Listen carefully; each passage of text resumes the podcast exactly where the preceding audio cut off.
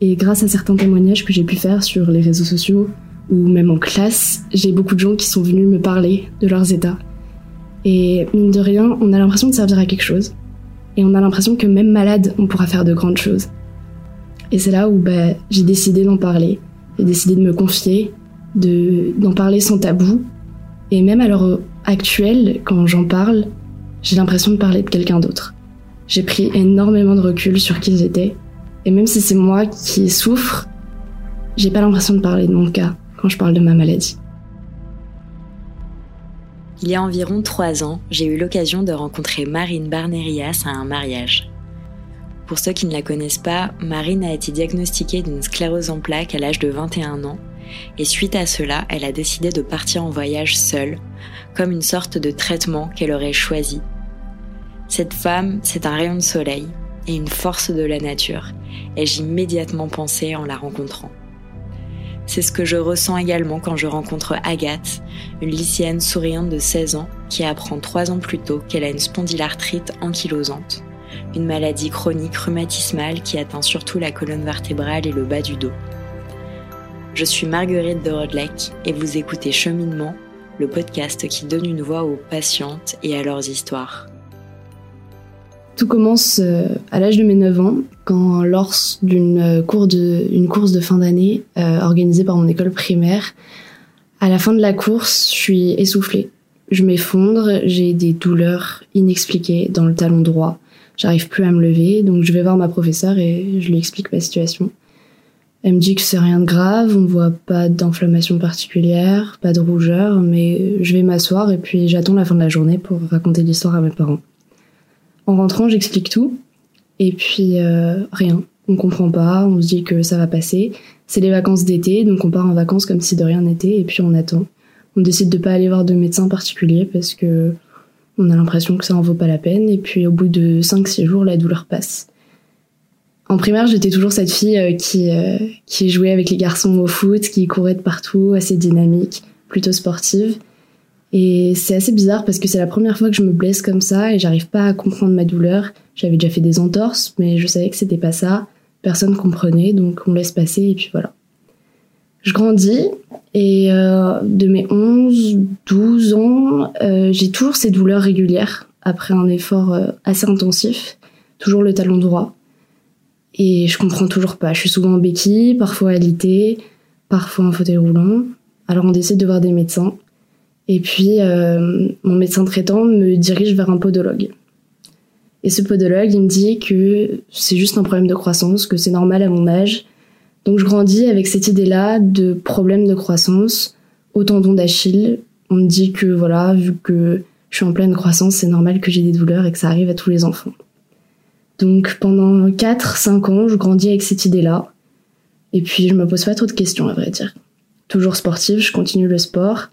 Mais un jour, quand j'ai eu 13 ans, euh, j'ai eu une nouvelle crise. Cette fois-ci des douleurs, mais en plus des gonflements, ce qui n'était jamais arrivé. Et en plus de toucher le talon droit, ça me touche tous les orteils du pied droit et tout le pied gauche. C'est là que je décide d'aller voir du coup un premier médecin qui suspecte une piqûre, mais aux deux pieds c'est assez étrange. Peut-être la maladie de Lyme suite à une piqûre, mais ça nous paraît assez incongru. Et puis euh, on décide de faire des analyses sanguines mais euh, on voit rien. Et puis c'est là que le mot inflammation sort pour la première fois. Donc bon, j'ai des anti-inflammatoires, mais on me dit que ça passera.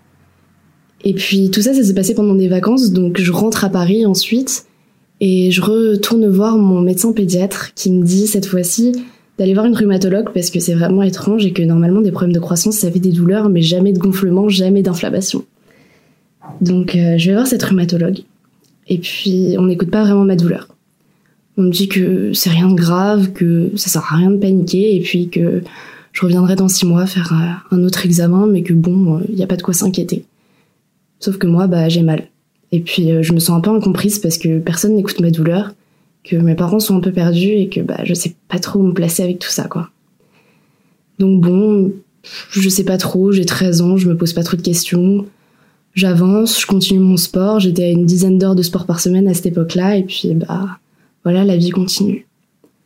Et puis six mois après, je retourne voir cette fameuse rhumatologue qui n'écoute toujours pas ma douleur. Je lui dis que j'ai mal, je commence même à avoir des douleurs au dos, ce qui jusque-là n'était jamais arrivé. On me dit que c'est à cause de mon sac à dos qui est trop lourd, que ça doit être psychologique et que c'est pas normal qu'à 13 ans, une jeune fille se plaigne autant de douleurs, que je dois juste être fragile. Donc bon, je grandis encore avec cette idée-là de fragilité, alors que je pensais être assez solide. Et puis au fur et à mesure, j'ai du mal à faire du sport, j'ai du mal à me lever le matin, j'ai beaucoup de douleurs, euh, je suis un peu perdue, je me plains, et personne ne sait quoi faire.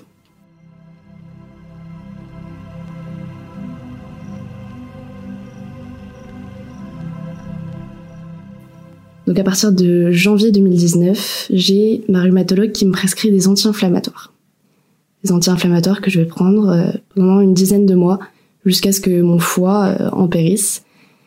Et je commence à avoir des douleurs au ventre, j'arrive plus à manger. On me dit que j'ai des ulcères à cause de la surdose de médicaments. Et puis bah on sait toujours pas ce que j'ai, j'ai toujours ces douleurs et on on m'écoute pas en fait. On, remet toujours en question ma parole et euh, et je sais pas quoi faire. J'ai toujours eu beaucoup de soucis pour accepter mon corps et là je sens qu'il y a quelque chose qui va pas et ça me rajoute un poids en fait. Donc euh, bah les médecins me disent d'aller faire des examens mais sur les examens il y a rien de visible que ce soit les radios, les échographies, les IRM, les prélèvements, les analyses de sang, on voit rien. Et puis là je commence à avoir peur. Je commence à devoir ralentir tout le sport que je faisais. J'ai peur de devoir arrêter complètement. Et puis euh, Six mois après, après beaucoup de doutes, après beaucoup de recherches encore, je suis diagnostiquée. Le tombe, la spondylarthrite ankylosante. J'en avais jamais réellement entendu parler. Je savais pas trop comment réagir face à ça. Un mot maladie, ça fait assez peur quand on est jeune. Et puis, euh, après quelques recherches, dans ma famille notamment, on réalise qu'en fait, mon grand-père, mon oncle et mon arrière-grand-père étaient atteints aussi de cette maladie-là. Mais trois hommes, beaucoup plus âgés que moi, ça nous paraît quand même assez étrange que je l'ai développé, sachant qu'aucun de mes parents euh, n'a été diagnostiqué et n'a jamais souffert de ces douleurs-là. On nous explique alors que bah, c'est une maladie génétique, que ça peut sauter quelques étapes et que du grand-père ou de l'oncle, je pouvais l'avoir en fait. Et puis mon monde s'effondre. Euh, rien peut me soulager. Je comprends toujours pas les douleurs, les crises, les gonflements. Déjà que j'avais beaucoup de mal à accepter mon corps, bah là je me sens encore plus mal. Et puis j'étais malade. Les malades c'est un peu un mot compliqué quand on a mon âge parce que on se sent différent. On sait pas trop si on doit en parler ou pas, si les autres doivent être au courant, on a peur d'être jugé. Mais voilà, j'avance avec ça. On me parle de maladie, mais on me parle jamais du fait que ça peut atteindre mon état psychologique. Et puis j'ai l'impression que je commence à sombrer je rentre dans une psychose. Tous les matins, je me lève, je sais pas si je vais pouvoir réussir à marcher. J'ai peur du lendemain. Et un jour, en cours, ma professeure nous fait regarder un reportage d'une femme qui s'appelle Marine Barnerias, qui est une femme atteinte d'une sclérose en plaques. Et cette vidéo-là, elle m'a fait écho. Alors, euh, j'ai décidé d'acheter son livre. Et puis, je me suis renseignée sur sa maladie, le fait de vivre avec une maladie alors qu'on est jeune. Et j'ai découvert qu'en fait, on pouvait vivre et être malade en même temps. Et c'est là que j'ai commencé à en parler. Et c'est là que j'ai commencé à l'accepter beaucoup plus et à éviter que ça devienne un tabou. Donc j'en parlais plus avec mes parents, j'en parlais à l'école. J'ai ralenti, oui, le sport, mais je me suis réfugiée dans d'autres choses. Dans la musique, dans la lecture, dans les cours aussi. J'aimais beaucoup l'école et du coup j'ai avancé comme ça. Et puis bah même si du côté médical ça allait pas vraiment, du côté psychologique, je me sentais mieux. Et j'ai accepté. J'ai accepté de pas pouvoir faire tant de sport que les autres, pas pouvoir faire autant de sport qu'avant. Mais voilà, j'ai décidé d'avancer. Je suis tombée sur des médecins euh, géniaux.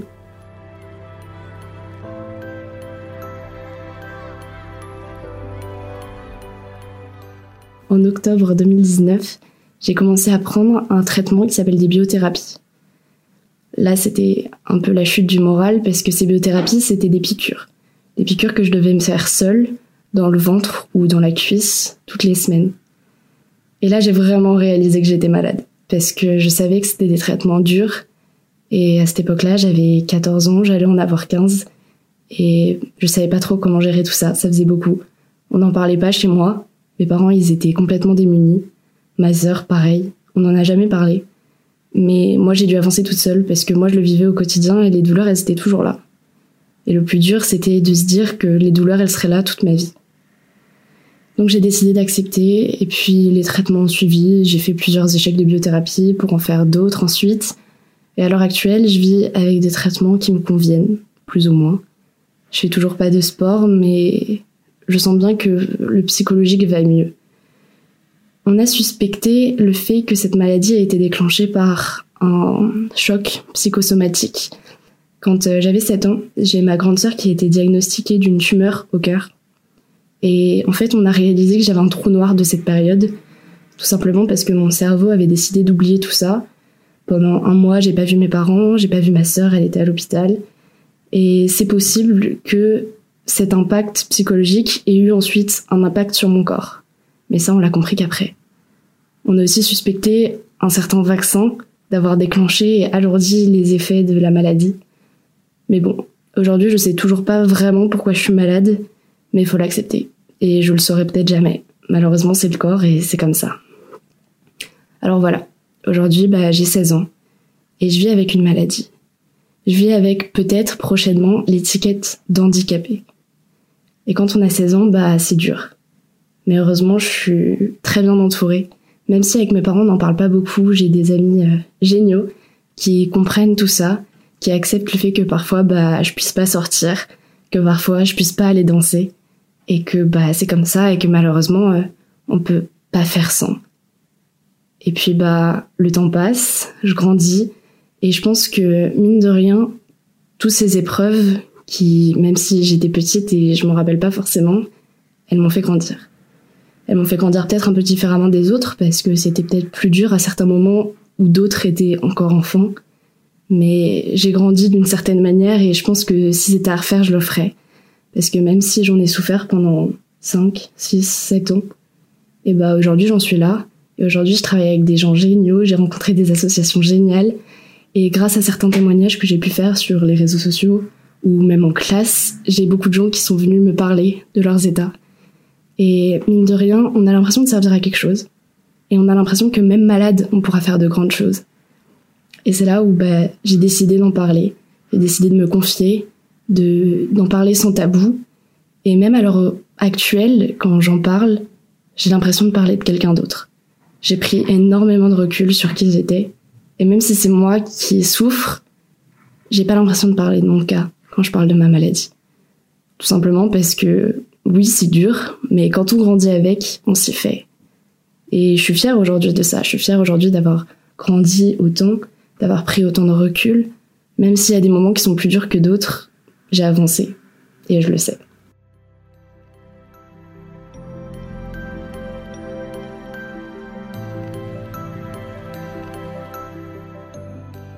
Et oui, il y a des moments où j'ai eu des idées noires. Parce que je me disais, à quoi ça sert de vivre si je vais souffrir toute ma vie, si je vais peut-être finir en fauteuil roulant quand j'aurai 30, 40 ans, je sais pas, si je vais remettre en question une potentielle maternité plus tard parce que j'aurais peur que mes enfants aient cette maladie et qu'ils souffrent aussi, parce que oui, j'ai souffert.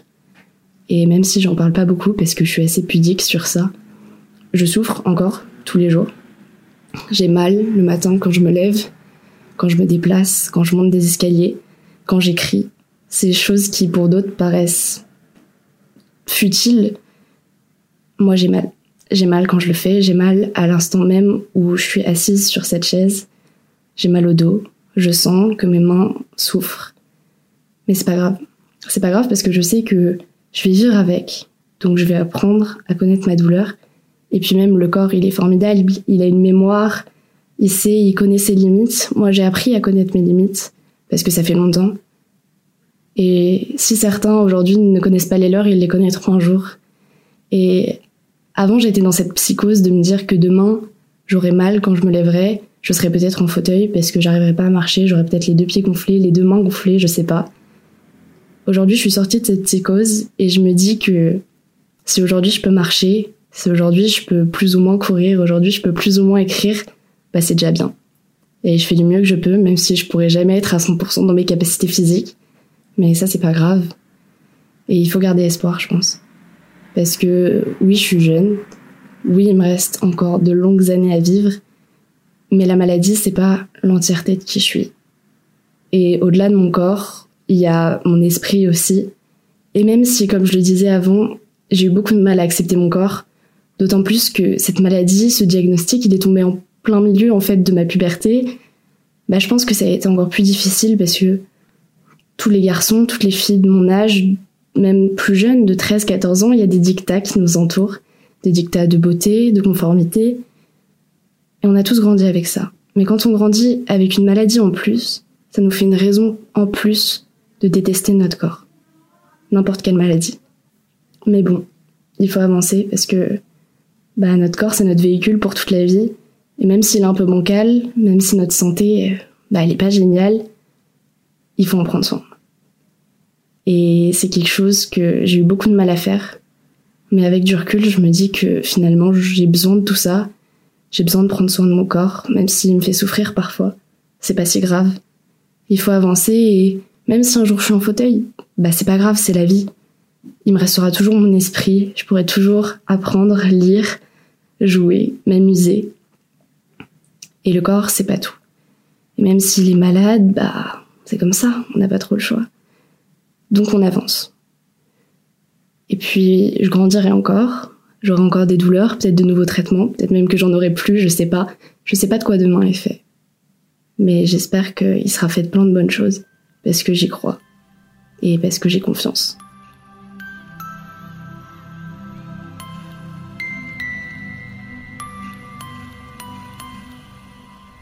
C'était l'épisode 10 de Cheminement un podcast de MedCheck Studio réalisé avec le soutien de SunApp, l'application communautaire d'échange entre personnes malades. Merci à Clément et son équipe pour leur confiance. Si notre podcast vous plaît, rendez-vous sur Apple Podcast pour nous laisser des étoiles et des commentaires. À très bientôt pour un nouvel épisode.